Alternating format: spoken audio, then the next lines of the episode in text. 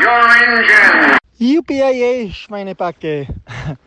Jawohl, bin gerade ins Ziel gekommen vor fünf Minuten. Ähm, Mega, mega geil. So freut sich Matthias Walkner am letzten Tag der verkürzten Rallye-Seidenstraße. Der KTM-Pilot aus Österreich hat die Marathon-Rallye, die zweitwichtigste des Jahres nach der Rallye Dakar, für sich entscheiden können. Walkner gewinnt auf seiner KTM 450 vor Skyler House, dem amerikanischen Husqvarna-Neuzugang, und Franco Kaimi auf seiner Hero. Sebastian Bühler wird in der Endabrechnung Fünfter. Und nur ein kleiner Beisatz, ich bin gespannt, was ich heute bei der Tagesetappen geworden bin.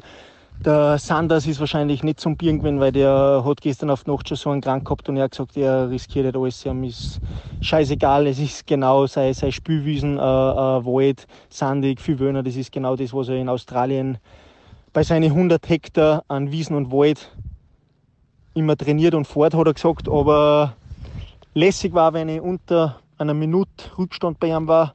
Da war ich super, super happy und ja, schauen wir mal bei Kilometer 100 rein ist das Ergebnis ja, ist, glaube ich, bis zum Schluss hübsch zügig durchgezogen. Ich habe bei 100 Neidern ein bisschen rausgenommen, weil es zum Schluss einfach für, für nichts mehr gut war und ich keinen Sturz riskieren wollte. Die Frage nach dem Tagesergebnis können wir Matthias Wagner hier im Pitcast schnell beantworten. Er verliert in der Tat die zwischenzeitlich innegehabte Führung noch an seinen Teamkollegen oder seinen Halbteamkollegen Daniel Sanders aus Australien. Wagner zieht sich einen Rückstand von einer Minute und 16 Sekunden zu. Wir können sagen, wir haben die Silke gewonnen ähm, habe echt eine mega, mega Freude, speziell weil der letzte Tag halt nochmal so verdammt geil war.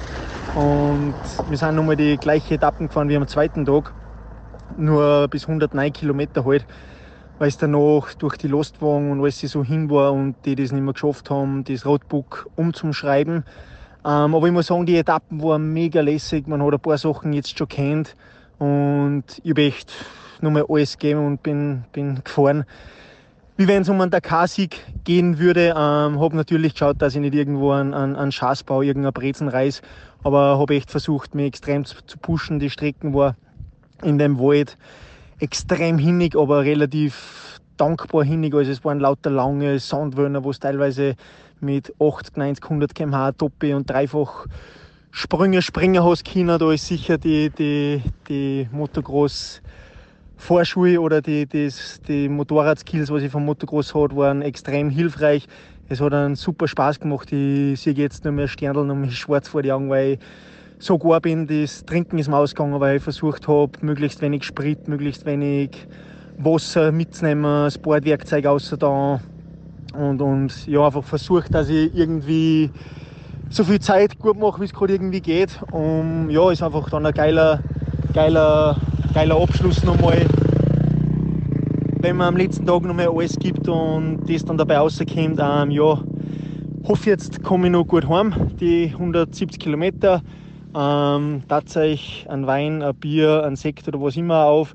Ähm, ziemlich cool, dass wir diese Rennen jetzt gewonnen haben, Gesamtführung übernommen in der Weltmeisterschaft und ja, das gute, geile Gefühl von Kasachstan jetzt beibehalten haben können. Ich muss echt sagen, bin super happy mit der Rallye, obwohl es jetzt schon eine, spezielle Rallye war, durch das das leider so verkürzt worden ist.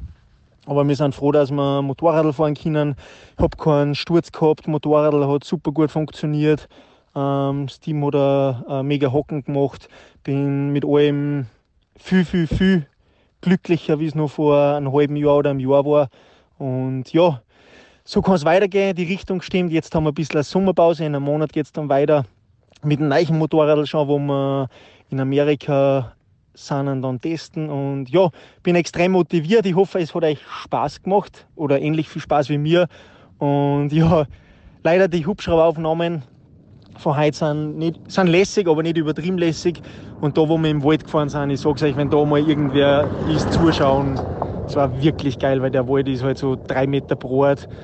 Fetzen hinig, Spurrühner, Sandwöhner und da fahren wir teilweise mit 120, 130 km/h durch.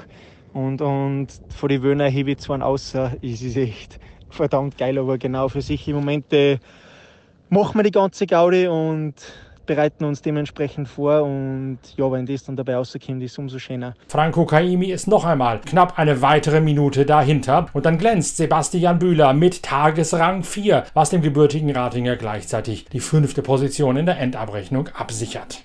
heute war die Etappe, haben wir die Etappe von, die Etappe 2 wiederholt.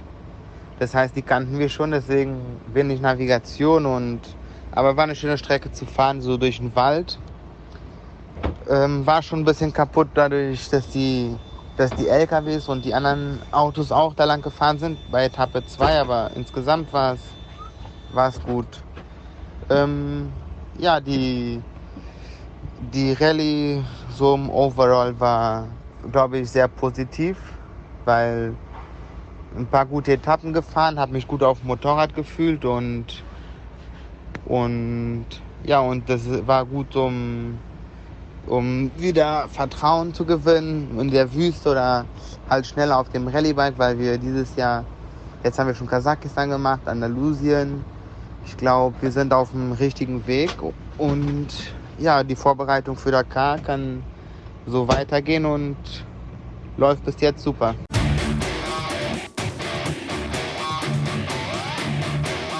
Bei den Autos sieht es sogar so aus, als könne heute die Rallye noch einmal kippen. Denn wie schon in den vergangenen Tagen starten LKW und Autos gemischt und durcheinander. Gilles Chichery aus Frankreich mit seinem Century, der Spitzenreiter in der Autowertung, startet hinter drei Kamas und er hängt bei Kilometer 36 immer noch hinter diesen drei Dickschiffen aus Tatarstan fest. Da hat er bereits eine halbe Minute verloren auf den hinter ihm gestarteten Dennis Krathoff, den Zweitplatzierten in seinem Mini-Allradler. Und lange Zeit sieht es so aus, als würde Gilles Chichery tatsächlich hinter der blauen Brigade gerade verhungern. Dann allerdings bei Kilometer 75 öffnet sich endlich ein bisschen die Straße, sodass Jena Shishiri an den Kamas vorbeikommt. Den letzten, den er sich schnappen muss, ist Ayrat Madeev. Und kaum ist er an dem auch vorbei, konsolidiert er seinen Vorsprung von circa einer Minute auf Dennis Kratov, gewinnt so auch die Rallye Seidenstraße bei seinem Comeback nach sechs Jahren aus dem Auto heraus.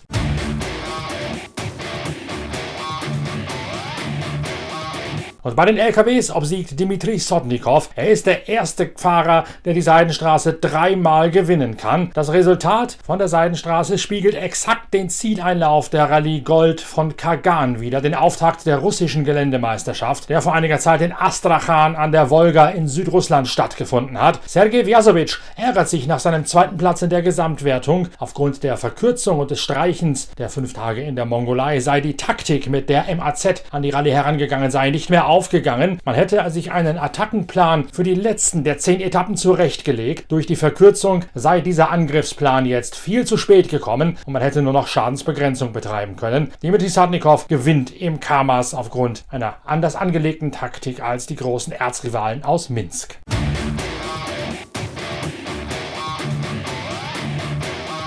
Am vergangenen Wochenende fand in Mid-Ohio das letzte, das letzte Rennen der IndyCar-Serie vor der Sommerpause statt. Der Sieg geht an Joseph Newgarden, der damit endlich eine ewig währende Pechsträhne beenden kann. Das Video zum Rennen in Mid-Ohio, das seht ihr auf Pitwalk TV, also dem Online-Streaming-Dienst der Zeitschrift Pitwalk. Dazu geht ihr einfach auf die Internetseite pitwalk.de, oben rechts auf den Menüpunkt Pit Live und dann dort unter Bilder des Tages. Da findet ihr nicht nur eine Erklärung von Rallye Seidenstraße-Sieger Matthias Walkner über die Technik seiner einer Rallye KTM, sondern eben auch das Video mit der Zusammenfassung des IndyCar-Rennens aus Mid-Ohio. Viel Spaß dabei. Wir werden uns bald schon mit den nächsten Themen rund um die Formel 1 beschäftigen in der Pitcast-Reihe und in der Zwischenzeit viel Freude beim Lesen der neuen Ausgabe der Zeitschrift Pitwalk Heft 61 mit der Coverstory zum Comeback der Gruppe C auf dem Hockenheimring. Danke, dass ihr uns während der Rallye Seidenstraße so begeistert verfolgt habt. Es war trotz der Verkürzung ein Marathonerlebnis der ganz besonderen Art. Wir hören uns bald wieder mit der nächsten Folge. Bis dann, euer Norbert